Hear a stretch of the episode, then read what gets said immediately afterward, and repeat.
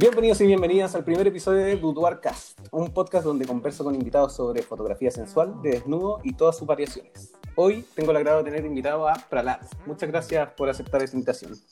muchas gracias a ti por, invitarme y sobre todo porque es el primero. Entonces, siempre es bueno eh, empezar algo. Sí, obvio que sí, muchas gracias, en verdad. Eh, bueno, hoy día tenemos la idea es repasar un poco sobre tu historia, sobre quién eres, por qué haces lo que haces, cuál es tu estilo y conocerte un poco mejor y conocer tu trabajo en torno al, tipo de fotografía que haces. Entonces, me gustaría partir sabiendo un poco sobre ti. Como cuéntanos, dinos tu nombre, de dónde vienes, quién eres, todo lo que quieras aportar se, agradece. Bueno, mi, nombre es Pralad, eh, yo soy chileno, es, mi nombre real, por si acaso, no, no, no, lo inventé yo. Eh, eh, es un nombre hindú. Eh, básicamente, mis padres, tanto mi papá como mi mamá, son hinduistas, son hippies. no tengo otra palabra para describirlo. Hippies, hippies totalmente. Sí, mi, mi, papá era un weón bueno para el carrete, mi mamá está aburrida. Se, se, encontraron en, acá en Chile hay varios templos hindú donde donde la gente le gusta y van tomando como votos. Entonces, ellos se enclaustraron por separado, ¿cachai? Me refiero a enclaustrar como ir a vivir al templo y como tomar votos de, pobreza, tomar votos de, eventos que, se van tomando en, el hinduismo. Y adentro de un templo se, conocieron, ¿cachai? Y, se enamoraron, por decirlo. y ahí nació Prahlad. Y nací yo. ¿Y, qué, y, qué, ¿Y qué significa tu nombre? ¿Tiene un significado especial? No, no tienen significado. En general los nombres hindú no tienen significado, son todos eh, por fonética.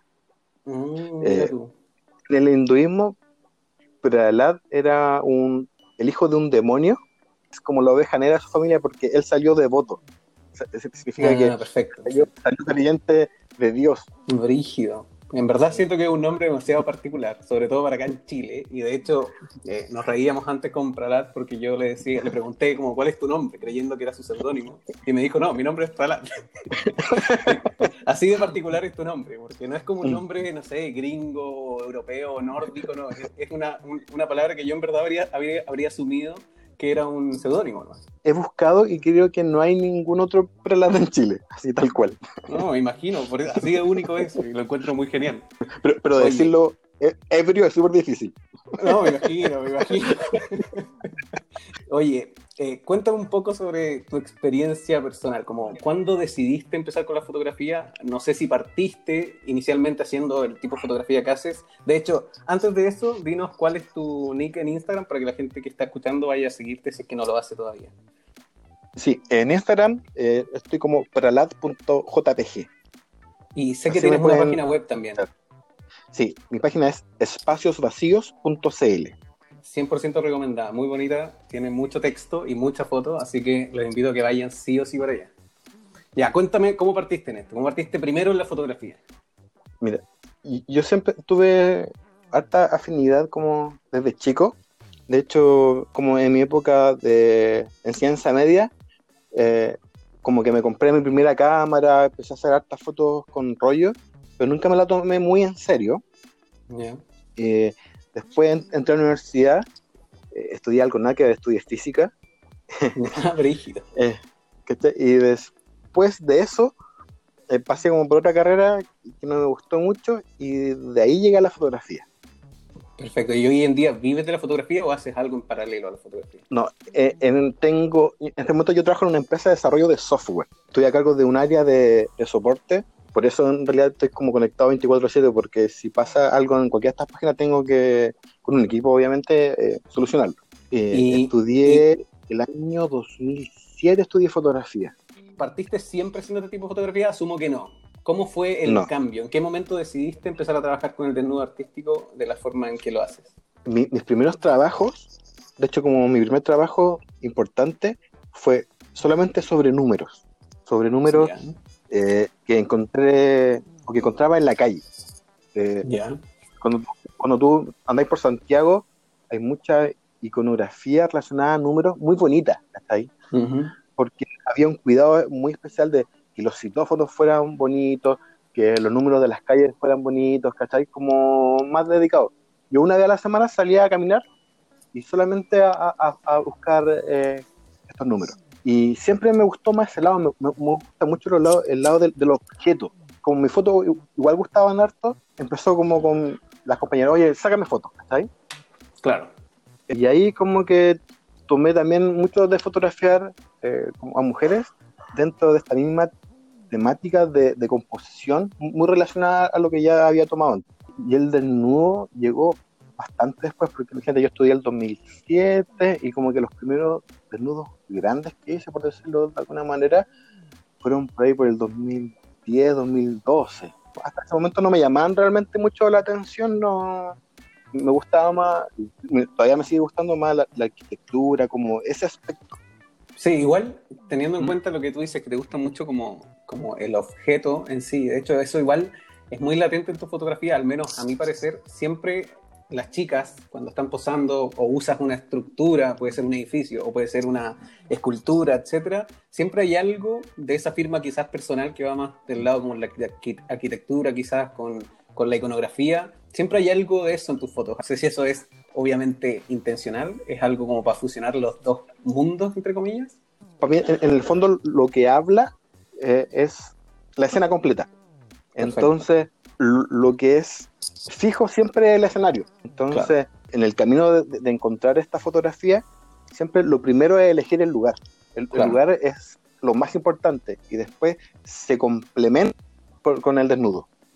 Entonces, los lugares tienen que hablar sí o sí. Ninguno de los dos se puede llevar como el peso de la fotografía. Si tú, si tú la foto y, y no sentíais que hubiese una mujer desnuda ahí, estaba bien. Perfecto, perfecto. Claro, al final, según lo que entiendo, tu intención era como retratar algo que pareciera que fue, era un todo en sí, sin agregarle el desnudo y sin agregarle el, el, edificio en parte, sino que fueran uno eh, mismo en la foto. Exacto. Ya, pero tengo otras preguntas específicas para ti. Quiero hablar sobre el tema de trabajar con mujeres desnudas. Como, ¿Cuál es tu apreciación en torno a eso? Es decir, ¿cómo, ¿cómo lo manejas y qué cosas tienes en cuenta a la hora de hacer estas fotos? Como, ¿Cómo consigues los modelos? ¿Qué cosas les pides? ¿Cómo las guías? Eh, ¿Tienes algún perfil particular de mujer con la que trabajas o no tienes ninguno? Etcétera. Hoy en día, como que Instagram es mi manera más fija de, conseguir eh, gente, ¿cachai? En general, ellas me hablan. Entonces, eh, yo siempre tengo un cuadernito, anoto y, y ¿cómo, ¿cómo la elijo? En realidad mi, mayor temor es que la persona que está al otro lado no sea la persona que dice que está al otro lado. ahí? Y yo, y yo temo que llegue al lugar de encuentro y sean cinco locos y me asalten y me roben mis cosas. Claro. ¿Cachai? El, primer encuentro que sea en un lugar más o menos público, ¿cachai? Perfecto.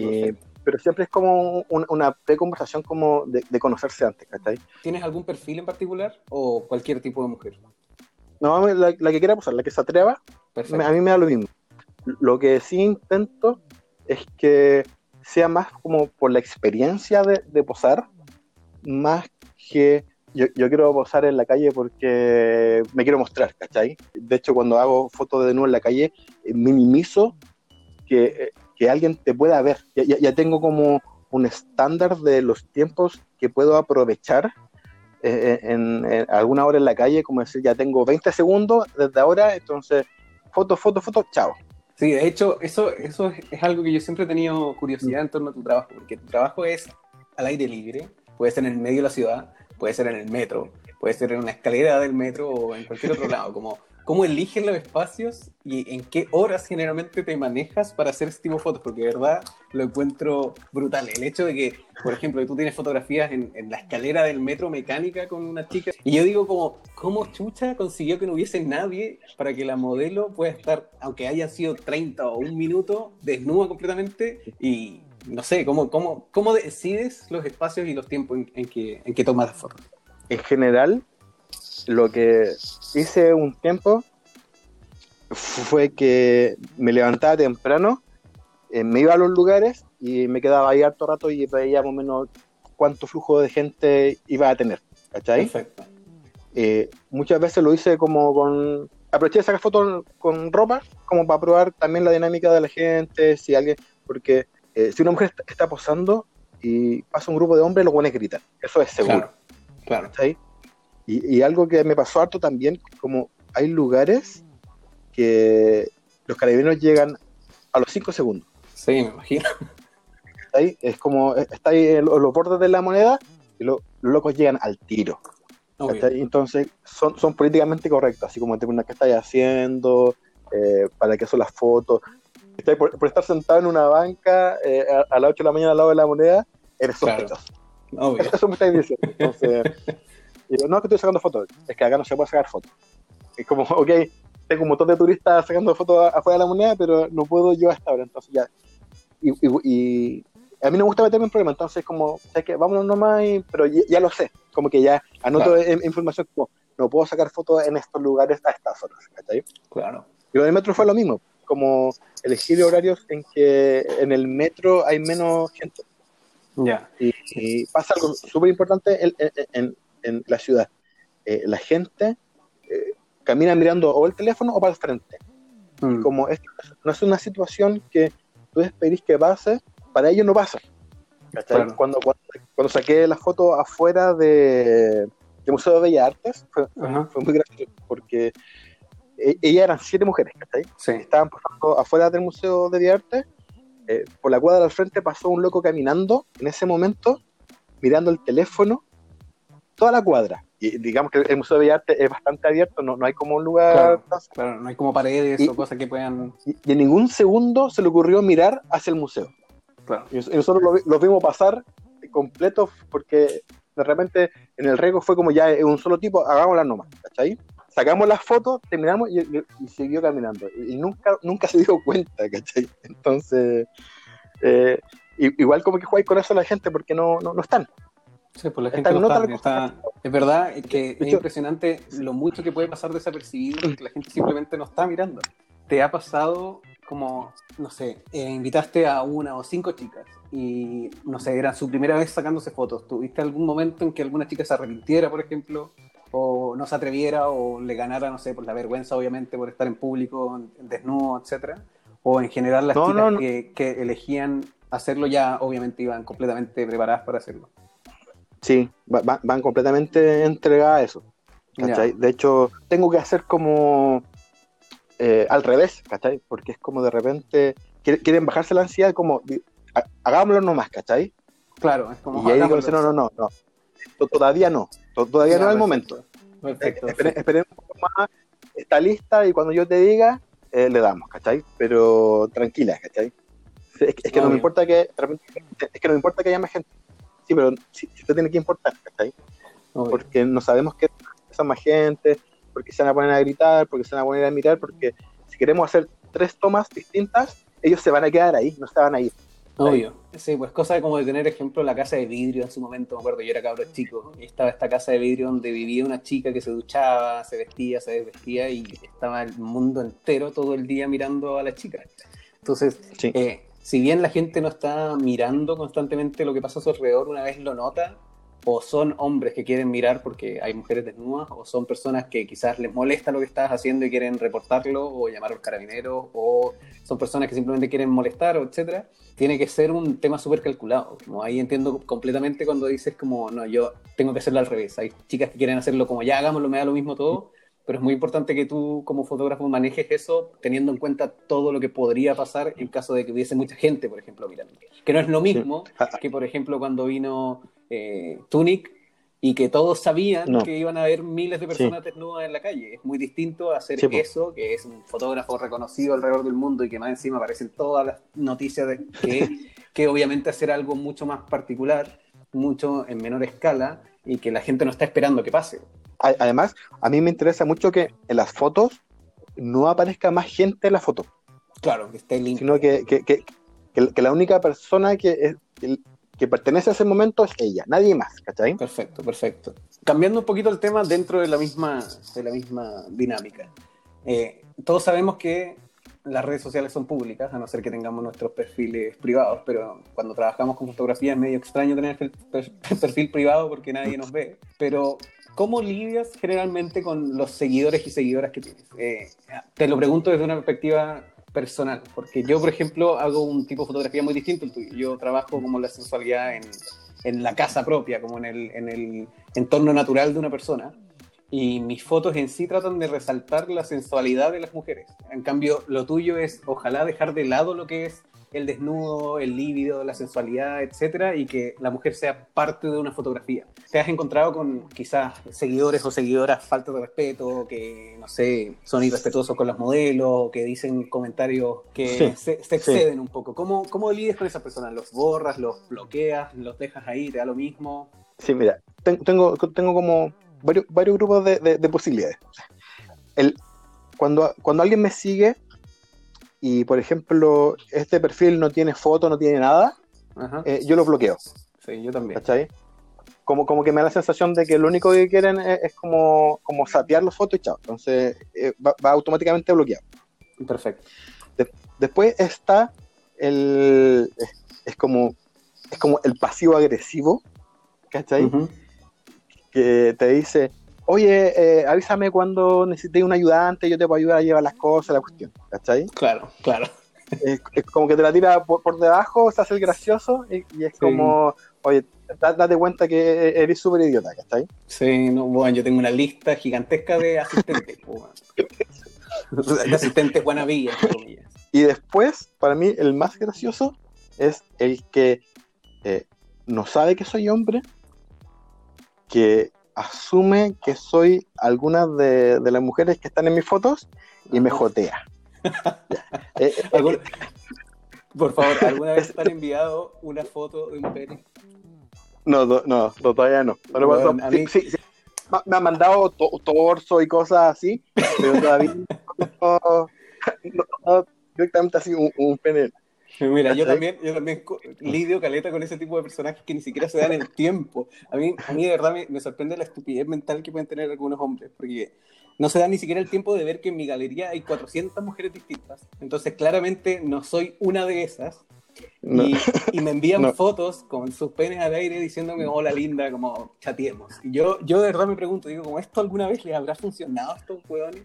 Como, y muchas veces es muy, es muy, chistoso porque yo siempre les devuelvo una selfie con mi cara diciendo como, hola, soy hombre. Y los weones, es súper particular que los weones se disculpan, me dicen, oh, sorry hermano, creí que era la mía. Y yo como, pero, y yo siempre les digo como, weón, la weá que estáis haciendo es súper enferma, hazte ver, como anda el psiquiatra, anda el psicólogo, trátate. Y los bloqueo. Pero es, impresionante. Yo, yo, yo, hago otra cosa. Como, como mi nombre es, ambiguo, y me preguntan, ¿cómo te llamáis? Me llamo Prelat. ¿Cachai? Entonces, eh, cuando, empieza, cuando yo cacho que la conversación va para ese lado, yo lo que agarro a esta persona, lo bloqueo de mis historias para que no las vea y le empiezo como a seguir la conversación, le saco plin de pantalla y lo empiezo a subir. Entonces, entonces la, gente se queda a la risa porque eh, eh, estáis como de alguna manera exponiendo a un idiota, pues, ¿cachai? Sí. Entonces empezamos con una conversación y como, ya, pero oye, juntémonos a tomar un café y la cuestión, y ahí como, de repente sean weas muy graciosas porque son muy tontos, pues, weón. Sí, a mí, yo me aprovecho de esa discusión y los subo nomás. A mí, a mí me pasa, a mí me pasa en particular que yo en lo personal no considero que sea un crimen hablarle a una chica que encontraste bonita. para nada, como yo, de hecho, tuve una pareja que la conocí a través de internet. No, no, tengo nada en contra de decir como, hola, ¿cómo estás? En verdad, mira, te sigo hace un tiempo y me gustas, ¿cachai? Como me gustaría conocerte, ya, perfecto. Pero de ahí a empezar a decir como, oye, es que te encontré muy mina y en verdad me encantan tus fotos, como tomémonos un café, es muy distinto el acercamiento de una persona que se nota que en verdad es una mujer que está pensando con la cabeza abajo y no con, no está siendo una persona como decente en el acercamiento. Y me imagino con las chicas con las que trabajo, la cantidad de mensajes que deben recibir las chicas que efectivamente tienen sus perfiles y trabajan con este tipo de fotografía. Debe ser una locura. O sea, si a mí me llegan mensajes con penes al aire, no imagino cómo debe ser a un, perfil de una chica que efectivamente es modelo de fotografía erótica o fotografía sensual, la cantidad de órganos reproductores masculinos que le deben llegar por semana. Hay algo que creo que, que más molesto para ellas, que hay otros fotógrafos o otras personas que se sienten en el derecho de exigirles de alguna manera que también posen de nuda para ellos, ¿cachai? Claro. Como que porque lo hiciste una vez y lo hiciste con él, tenés que hacerlos con todos. Claro. Sí, de hecho, yo hace unos años tomé la política de no etiquetar a mis modelos, excepto si es que ellas me los piden.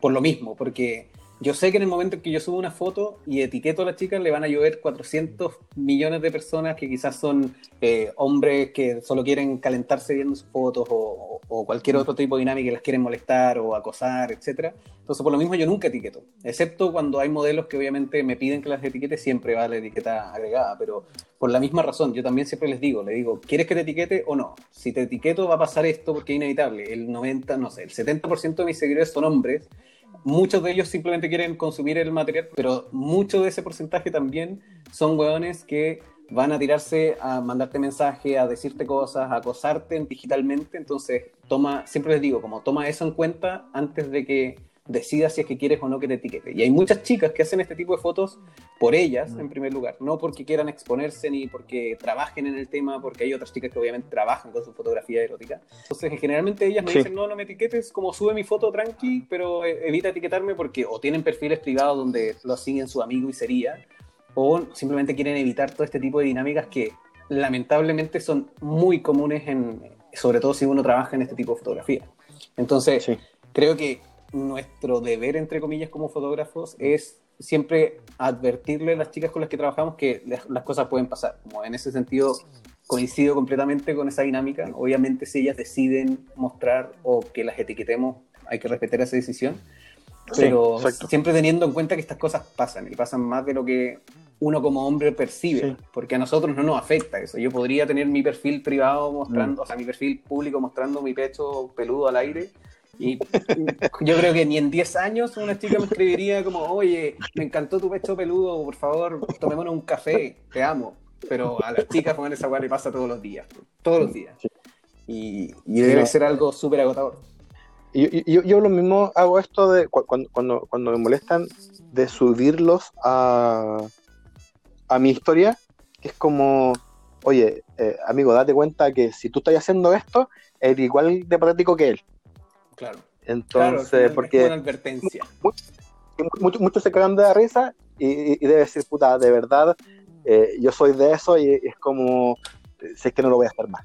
Claro. Por último, si es que ayudáis a mm. meterle en la cabeza a algún weón que piense con el pene que no tienen que hacer esas cosas, genial.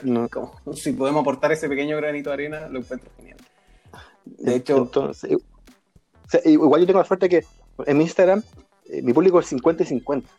Entonces, igual tengo una cantidad considerable de, mujeres que le gustan mis fotos, ¿cachai? Claro. Y la, mayor cantidad de comentarios vienen desde mujeres. Entonces, muchas mujeres juntas, afortunadamente, el hombre tiende a ser más respetuoso. ¿cachai?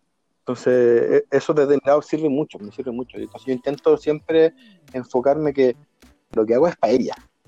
Sí, de hecho, ese es un tema súper interesante porque yo en su momento, cuando recién partí, y como yo nunca estudié fotografía de forma profesional, sino que yo fui completamente autodidacta, yo tenía muchos fotógrafos que seguía y cuando partí yo no tenía idea qué es lo que era correcto o incorrecto. Entonces me acuerdo que en un comienzo, siguiendo como los pasos de fotógrafos que yo seguía, aparecían mucho, por ejemplo, mis manos interactuando con modelos. Y, y muchas veces me lo pedían ellas, como, no, es que me gusta cuando mm. el fotógrafo sale, no sé, tirándole el calzón hacia abajo a la modelo. Y yo, mm. ok, hagámoslo, no, no, no, me molestaba, no, no era algo que yo constantemente estuviera diciéndole, oye, quiero hacer estas fotos, como yo agarrando del poto, o agarrando de una pechuga, etc. Pero en un momento de mi, de mi vida como fotógrafo me di cuenta que yo no quería que mis fotos fueran o aportaran en la objetivización de la mujer como, como ente erótico per se, solo por ser mujer y tener fotografías en desnuda. Y me acuerdo que tomé la decisión de borrar todas esas fotos y videos que había hecho en esa dinámica y empezar a enfocarme exclusivamente en que mi mensaje fuera dedicado a las chicas. Yo siempre he dicho que yo nunca he considerado que mi trabajo en sí sea arte. Nunca, yo nunca he dicho que hago arte. ¿ya? Para mí, mi tipo de fotografía es más un servicio para la chica que quiere exponerse o sentirse sensual con ella misma que algo como que yo quiera plasmar. Y en ese sentido, me pasa mucho que me, enfrento a, opiniones de otros fotógrafos que me dicen, pero bueno, tú tenéis la, eh, la, decisión creativa, como ellas tienen que hacer caso en eso porque tú eres fotógrafo y ella es la, la, modelo. Y yo muchas veces le digo como, sí, pero eso es cuando yo hago, por ejemplo, trabajos donde yo le pago a las modelos y le digo, quiero hacer algo en particular. pero cuando las chicas que quieren trabajar conmigo, el mensaje que yo quiero entregar a través de mis redes es, yo te estoy ofreciendo un, un servicio para que tú te sientas bien, te sientas sensual, te puedas ver como tú quieras verte, no como yo interactuando con la modelo, etc. Entonces, tú me mencionas que tienes un 50 y 50, y para mí en su momento era 90-10. 90%, eran hombres en ese entonces y 10% eran mujeres las que me seguían. Y cuando generé este cambio de mensaje, como de base en torno al tipo de fotografía que hacía, empezó a cambiar completamente. Hoy en día creo que está como en un 60-40, 40%, mujeres, 60% hombres. Y es súper es súper interesante darse cuenta que cuando tú haces un trabajo que no está enfocado en calentar a los hombres, los hombres te dejan de seguir. Y es, es, interesante ¿por qué? Porque tanto tú o como yo en, mi tipo, en nuestro tipo de fotografía, mm. al tener un enfoque más, más puesto en la modelo, por mucho que nuestras fotografías sean muy distintas entre ellas, mm. no llamamos a que exista un espacio donde estén todos los hombres publicando como, oh, sí, qué rica, más fotos de ella, como fotos en pelota y la opción. pese a que eso podría beneficiarnos mucho en términos de visualizaciones, seguidores, etc. Yo he perdido miles de seguidores desde que cambié el enfoque, pero prefiero mil veces más tener un público, ojalá 100% femenino, porque trabajo en torno a eso, que un público completamente masculino. Yo creo que en tu tipo de fotografía, que es una fotografía mucho más como abstracta, no sé si decirlo de cierta, si esa forma sea correcto, pero es una fotografía que no tiene una intención como la mía, que es una intención sensual. La tuya es mucho más como de mostrar un retrato o una fotografía en torno a, a todo lo que mencionabas antes. Entonces, eh, dentro de esa misma dinámica, entendiendo que tu tipo de fotografía es más atractiva para las mujeres que para los hombres, ¿qué le recomendarías tú a chicas que quieran hacerse fotografías tanto contigo o con otro tipo de fotógrafo? Como, ¿Qué consejos le darías para que tengan en consideración antes de decidir hacerse algún tipo de fotografía? dentro de esta categoría, obviamente. Sí, mire, más que nada, eh, que se atrevan, ¿cachai? No, no, no, en cuanto a ellas mismas, eh, no le den tanta vuelta que lo hagan, ¿cachai? Si, si, si, ya les picó el bichito es porque lo necesitan hacer y lo quieren expresar. Entonces, independiente de con quién lo hagan, lo que tienen que tener cuidado nomás es que hoy en día igual estamos viviendo como una época súper eh, peligrosa. Eh, hay muchos fotógrafos que fueron y van a seguir siendo funados porque aprovecharon estas situaciones, eh, ya sea para toquetear, hay muchas historias de violaciones entre medios, y para evitar esas situaciones, como primero, la gracia de las redes sociales es que tenéis un stock de personas que le podéis preguntar, oye, ¿cómo fue tu experiencia con, con él? ¿Cachai? ¿Qué pasó? ¿Cómo fue? Entonces, eh, no, no teman en preguntar, no, no, no, no teman en, en buscar referencias, eh, de saber quién es, de dónde viene, por qué así, ¿cachai? No, no, no, vayan tan a, las ciegas. De hecho, como que yo a veces las la, reto un poco porque es como, oye, me gustaría sacar foto contigo la cuestión. Eh, ya, y digo, como ya juntémonos, no sé, a entrar la cuestión. Es como, oye, en serio no queréis saber más de mí, no queréis preguntarme, no sé, ni siquiera sabéis si mi nombre es extraño. Entonces, ni siquiera sabéis si me llamo así o no, ¿cachai? Algo pregunta un poco más, ¿cachai? Porque eh, tú no sabes quién está al otro lado. Sí, y, es muy cierto que hoy en día es mm. súper peligroso. Eh, si hemos visto en, el último año la cantidad de funas que hemos visto en torno a fotógrafos que trabajaban en este estilo, es porque hay mucha desinformación también. Y esa desinformación creo que a nosotros como fotógrafos nos cae encima compartir información, responder todas las preguntas que podamos para que las chicas sepan con quiénes están trabajando, quiénes somos, etcétera y sumando a, tus consejos, creo que es muy importante lo primero que tú dices que es pregunten. Pregúntenle a otros fotógrafos si es que conocen a este fotógrafo, si es que ya trabajaron con alguien, pregúntenle a él si es que saben algo, o pregúntenle a las mismas modelos el tipo de experiencia, etcétera. Y preocúpense de que la persona que los contacta tenga portafolio. Si ustedes, si los contacta un tipo X, que les dice, oye, quiero sacarte foto en pelota, y no tienen fotos, ya es una alerta roja importante. Entonces, no acepten, por mucho que tengan ganas, que yo concuerdo completamente con Pralat, que es, si tienes ganas de hacerlo, háganlo y disfrútenlo porque es una dinámica genial y que puede ser muy llenadora para ustedes como personas. pero siempre tengan en consideración con quién, dónde y cómo lo van a hacer. Como preocúpense siempre de investigar, de, asegurarse que no sea un psicópata disfrazándose como fotógrafo, que de hecho a eso yo les digo los follógrafos. Porque hay mucho. Hoy en día es muy fácil decir que eres fotógrafo. Es muy fácil decir que eres fotógrafo porque tienes una cámara y sacaste un par de fotos. Pero son pocos los fotógrafos que realmente trabajan de forma profesional y que efectivamente trabajan en torno a su fotografía. Hay mucho que simplemente quiere aprovecharse un poco el rato por último para ver una mujer desnuda. En el mejor de los casos, te digo, porque como tú mencionas, hay abuso, hay acoso, hay coqueteo, incluso han llegado a extremos de violaciones o hombres que hombres y mujeres que pueden trabajar con menores de edad sabiendo que es una cuestión ilegal generar este tipo de contenido con menores de edad. Pucha, me pasa que niña me dice, oye, es que yo quiero hacerme foto de tenis, y dices, ah, no, olvídate, cero posibilidad. Es que mi papá, me, que me dice que mi papá me da permiso. Que no me importa que tu papá te dé permiso, porque la ley me dice que no puedo y no puedo. no, no, hay discusión. No, y de hecho, a mí me ha pasado mucho con, eso mismo, que me escriben chicas como, no, tengo 17, pero voy a cumplir a fin de año 18 y hablé con mis papás y me dijeron que está bien. Yo le digo, bueno, cuando cumples 18, hagámoslo.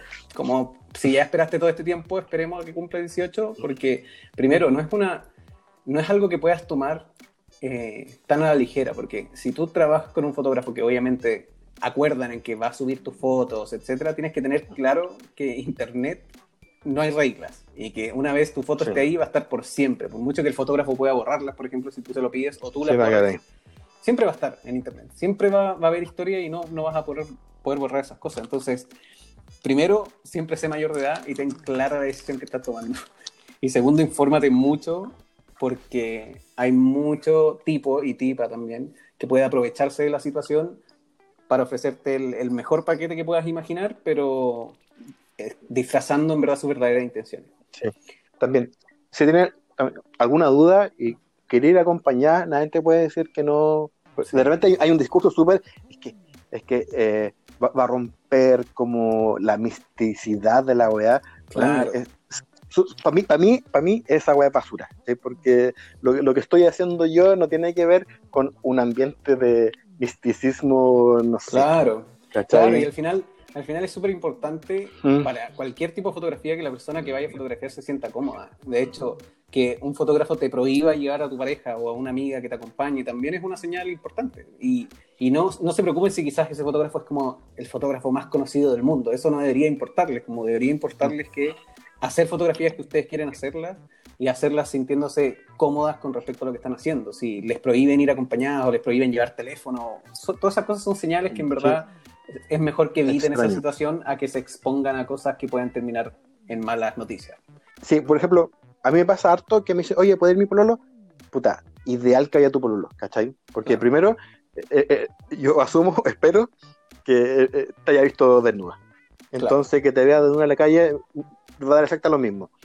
Y es bacán alguien que a mí como de repente hago todo más lejana, alguien que pueda, no sé, tomar la ropa, irse y después de, vestirla de nuevo, ¿cachai? Como un, asistente en el fondo. Entonces, el, asistente que puede ayudarte a vestirte porque da lo mismo que te toque, o es tu mejor amiga o es tu pololo, ¿cachai? Sí, ¿no? Y de hecho, a mí me pasa también cuando me dicen, oye, ¿puedo ir con amiga? ¿No te molesta? Yo le digo, mientras a ti no le moleste, ¿por qué me molestaría a mí? Al final siempre, como los amigos o los pololos terminan siendo los mejores asistentes para lograr ciertas cosas que entre los dos no podríamos lograr.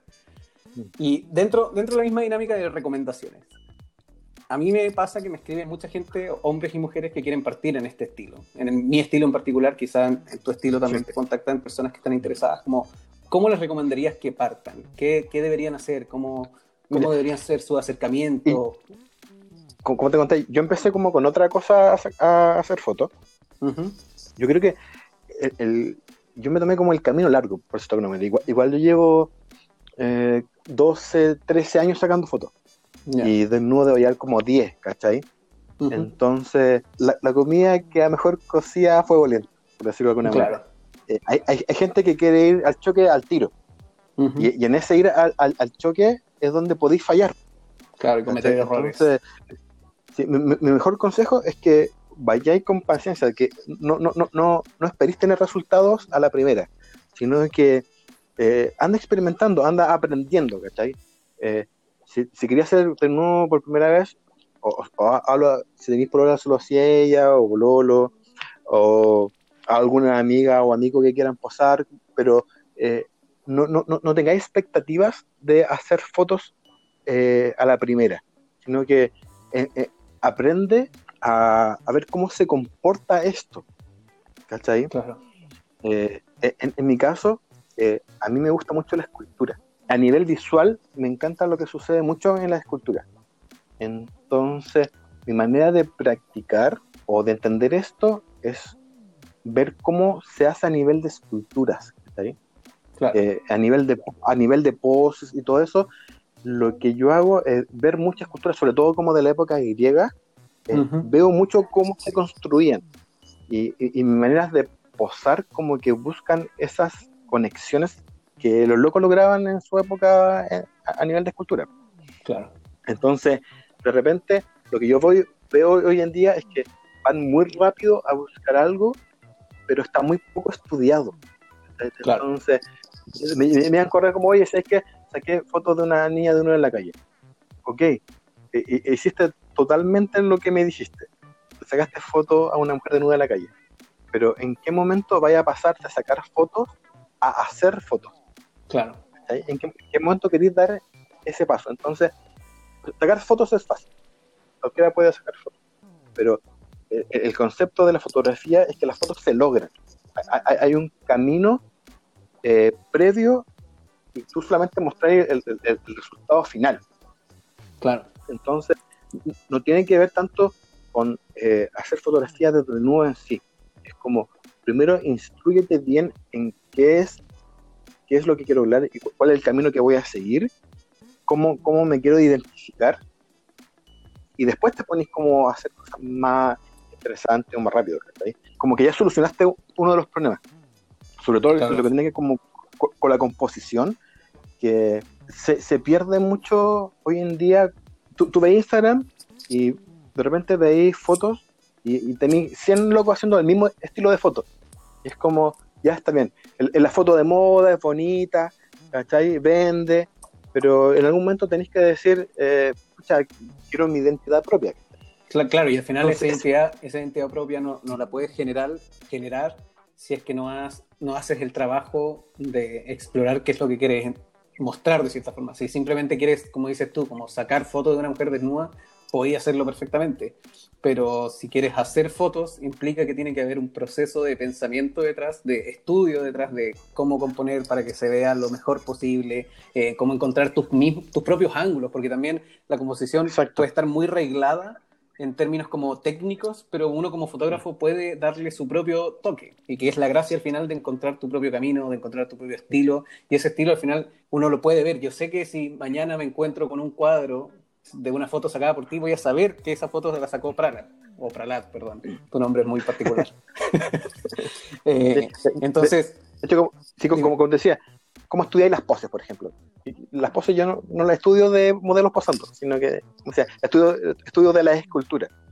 Eh, mi, libro favorito de fotografía es un libro de, de, Magnum. Magnum es una de las agencias más grandes de fotoperiodismo que existe, que fue fundada por Robert Capa. Eh, son puras fotos sociales, ¿cachai?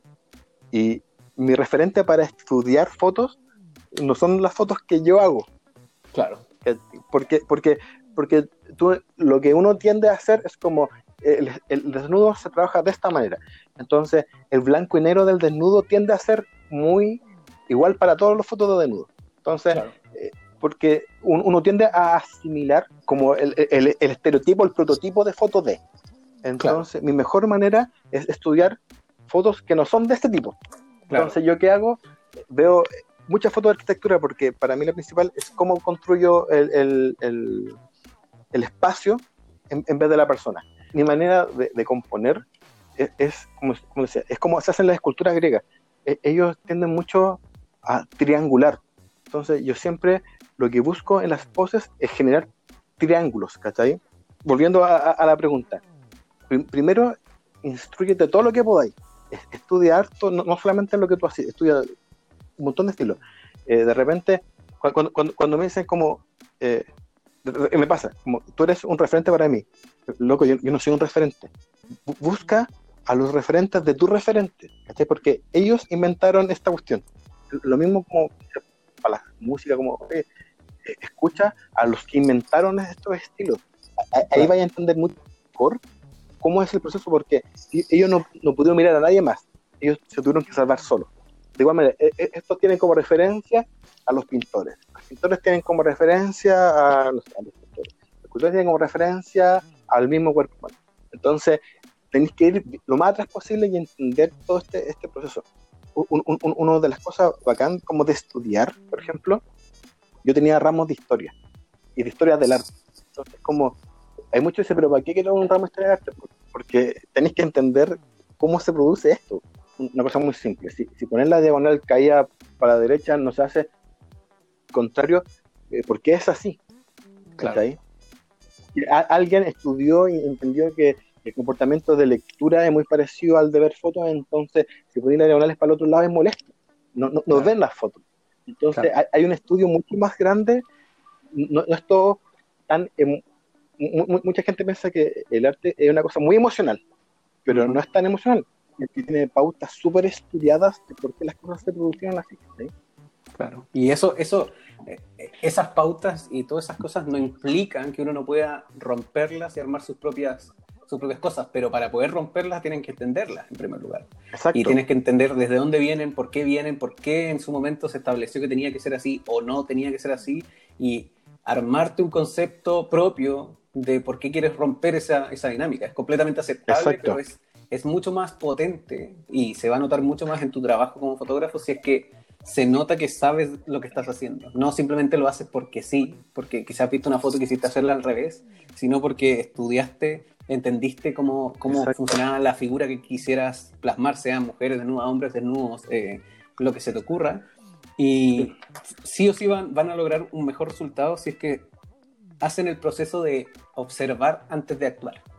Eh, los estudios al final en toda rama existen por lo mismo, como uno entiende y después crea. No puedes simplemente crear porque sí, aunque creo que la creación limpia también tiene su magia. Si tú quieres dedicarte al menos en mi perspectiva, dedicarte a hacer este tipo de fotografías, por mucho que sean un estilo completamente único y propio y que rompas y que establezca un nuevo, una nueva dinámica, es muy importante que entiendas la base y el origen de las cosas. Sí, porque eh, en el fondo va, a entender eh, por qué la gente siente lo que sienten con lo, que tú estás haciendo. Claro. Porque te, va a pasar que, o, le va a pasar mucho que tú, tú sacaste la foto más linda del mundo para ti, ¿cachai? Y la gente la odia. Claro. Entonces, entonces ¿por, qué lo odio si para mí es tan bello? ¿Por qué? Porque hay, hay un montón de cosas que no tiene que ver contigo, sino tiene que ver como con estudios sociales de cómo entender las cosas, ¿cachai? Que, de repente es más simple entender, que tiene que ver como con las artes culinarias, ¿cachai? E, e, el, amargo es, un sabor aceptable, pero los locos entienden que mucho amargo es desagradable, ¿cachai?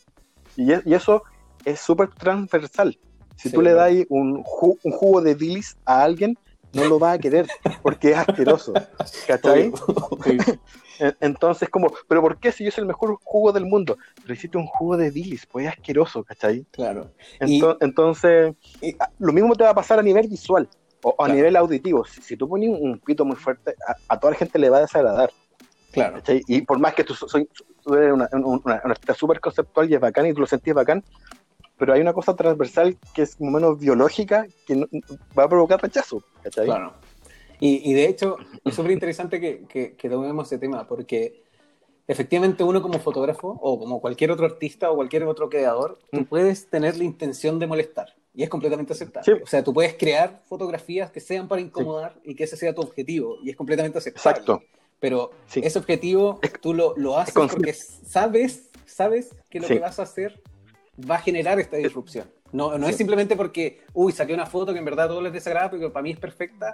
No, no fue por random, fue porque efectivamente, de hecho, cuando te pase eso, que tú digas como, oh, me encanta esta foto, y toda la gente diga como, no, en verdad es horrible, en vez de tomarte la crítica como algo como, hoy, no sé, que desagradable esta persona, entiende por qué lo está diciendo. Como a mí me pasa mucho, y me pasaba mucho sobre todo en un comienzo, que yo veía mis fotos y decía como, ya, esta es una buena foto.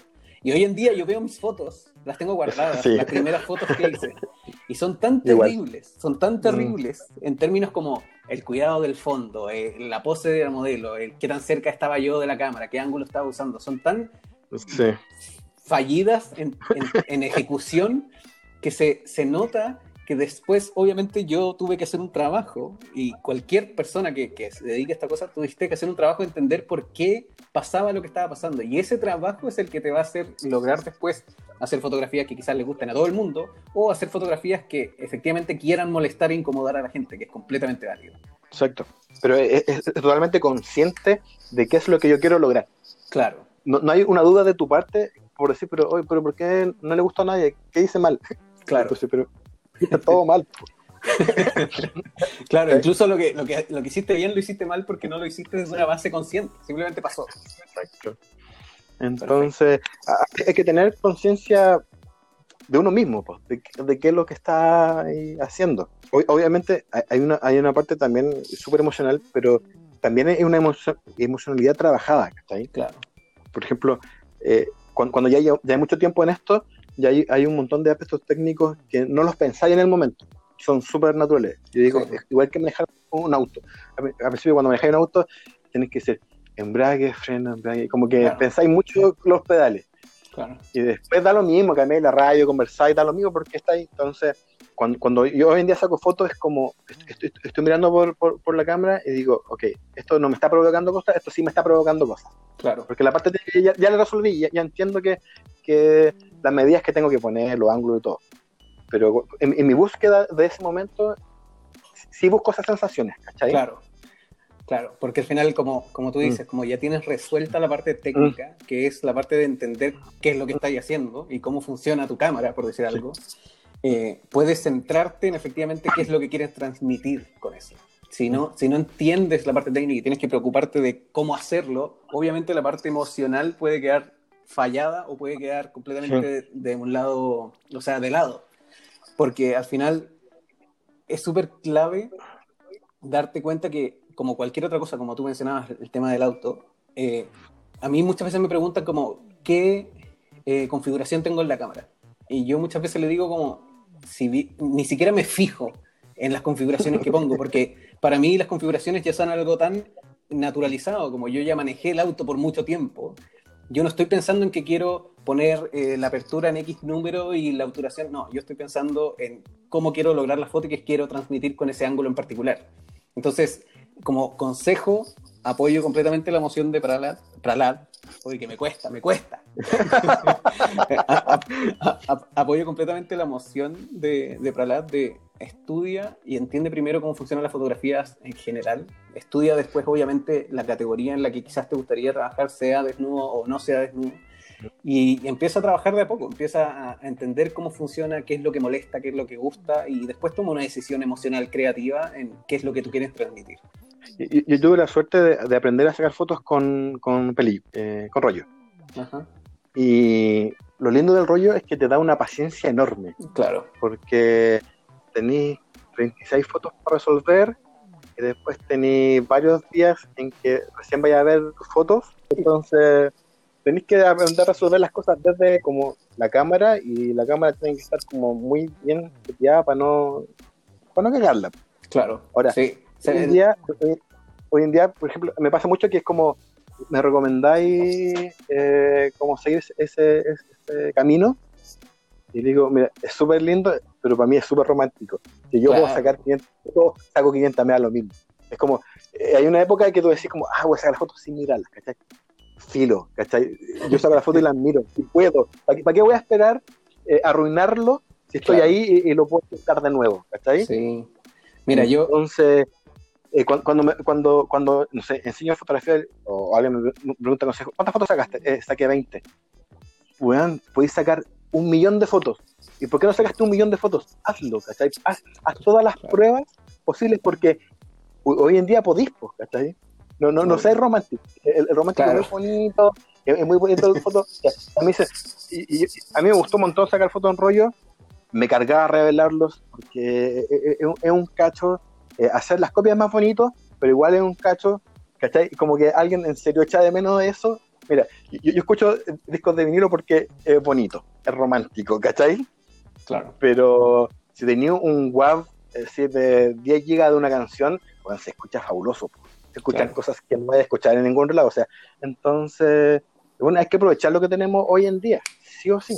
Sí, y, y ojo que eso no implica que no puedan hacer, por ejemplo, fotografía análoga. Como, de hecho, una de las gracias de la fotografía análoga es que, como dice Pralad, te obliga a ser paciente y te obliga a cagarla porque uno no ve lo que está haciendo. Uno tiene que efectivamente saber cómo funciona la cámara, cómo, cómo funcionan los números de la apertura, de la obturación, de todo, de todo lo que al momento de sacar la foto, porque si no, después vas a sacar una foto y se va a ver negra o completamente blanca. Entonces, te obliga a cagarla. Y quizás puede ser un muy buen mecanismo para empezar a entender mecánicamente la parte eh, técnica de las cámaras. Y, pero inevitablemente eso va a ser como dice Pralat, una paja monumental. Entonces, también puedes simplemente partir con fotografía digital y ni siquiera necesitas una cámara hoy en día. Sacáis tu teléfono y tienes todo lo que necesitas para hacer fotos. Entonces, eh, efectivamente, como usa las herramientas que tienes, pero aprende a usarlas desde la base, no simplemente como voy a agarrar mi teléfono y voy a sacar una foto, porque se va a quedar mucho en el tintero que podría ser muy útil para tus logros finales de, de creatividad, de, mensaje propio, etcétera. Oye, pero, dejando, dejando de lado un poco todo lo que es la conversación en torno a la fotografía en sí y todo lo que hemos repasado, me gustaría que nos contaras alguna anécdota particular que esté en, tu, en tus recuerdos por siempre, como algo que te haya pasado, sea chistoso, sea dramático, sea triste o feliz, que, que siempre quede guardado en torno a la fotografía. Siempre los recuerdos graciosos son los, los mejores. Una vez, eh, una vez estaba sacando fotos en ese Cristóbal. Ya. Hay, una parte que hay como una cascada. Y estamos haciendo semi desnudo. E, ella estaba como con falda desnudo arriba. Y eh, había ido con un amigo de ella. Entonces, en el sector donde estábamos había dos entradas. Entonces, había una que quedaba al frente mío. Si venía alguien, yo podía ver. Y la que estaba a mi espalda, eh, el amigo dijo: Oye, eh, yo me pongo allá y vigilo. Cualquier cosa le grito. ¿Ok? Entonces estábamos sacando la foto tranquilo porque no andaba nadie. Y de repente ella está muy posando y de repente al lado mío pasa una familia. una familia, o sea, eh, dos adultos y niños. y, ella, mira, así como que se da vuelta la cara, después mira para su lado y como se queda parada ahí, así como siempre digna, ¿cachai? La familia como que miró, pasaron y se fueron. ¿cachai? Entonces fuimos a ver al amigo, ¿qué onda? Oye, ¿qué onda? ¿Qué pasó? Así como, ¿por qué no avisó? Y el loco estaba durmiendo. Es como que se, echó en el pasto y estaba. Mejor, mejor vigilante. Sí, el mejor vigilante de la vida. Impresionante. A mí, a mí también me han pasado cosas muy chistosas, pero, pero de, hecho, de hecho, de la mano con quedarse dormido, también me ha pasado muchas veces que hay amigos o amigas o pololos que acompañan a su pareja y obviamente debe ser una lata estar una hora sentado mirando el cielo o el techo mientras la, tu pareja o amigo se saca fotos. Entonces también me ha pasado mucho que la gente se quede dormida, así que entiendo a ese pobre que se quedó ahí en el suelo aunque tenía una misión. Oye, de nuevo, muchas gracias por acceder a ser el primero en este podcast que estoy armando. Eh, fue muy entretenida la conversación. Eh, por favor, recuérdale a todos dónde te pueden seguir, tanto en Instagram como en tu página web. www.espaciosvacíos.cl y mi Instagram es pralad.jpg. Dejo aquí extendida la invitación a, a un futuro a tener una mesa de conversación en torno a un tema más específico, pero fue completamente un gusto compartir contigo, conocer un poco más de tu trabajo y de tu persona. Y eso, pues, muchas gracias. Espero que haya sido una conversación grata. Eh, por supuesto, muchas gracias a ti por, invitarme. Y realmente fue muy, muy entretenido poder hablar esto porque eh, no, no son cosas que uno hable mucho con, con nadie realmente. Entonces, y aparte es bueno que la gente sepa un poco más de, qué es lo que hay detrás de lo que uno hace. Que es mucho más que solo la foto que termináis mostrando al final, sino que hay, hay muchas más cosas, muchos más estudios de por medio, o, uno no siempre la pasa bien, siempre hay cosas. Claro. como, la vida. Como uno cree. No, no, tan con esto voy a ir cerrando el primer episodio de Boudoir Cast. Espero les haya gustado. Eh, pronto voy a abrir una sección de preguntas para que una próxima vez cuando invite a Pralat puedan enviar sus preguntas para que él las vaya respondiendo personalmente. Y nos vemos en una semana más con una nueva entrevista en Boudoir, Boudoircast. Muchas gracias. Juan, odio el nombre culiado porque puta que es difícil. Juan, la palabra boudoir, Sí. boudoir es más compleja que la Sí, cresta. De hecho, tuve que, que- que estudiar infinito cómo escucha pronunciarlo y hasta el día de hoy lo voy a pronunciar mal. Así que yo creo que algún día voy a terminar diciendo como boudoir, boudoir, boudoir, la, la cuestión que sea, porque es súper es, es súper compleja la Sí, palabra. es extraña. Eh, Francés, pues.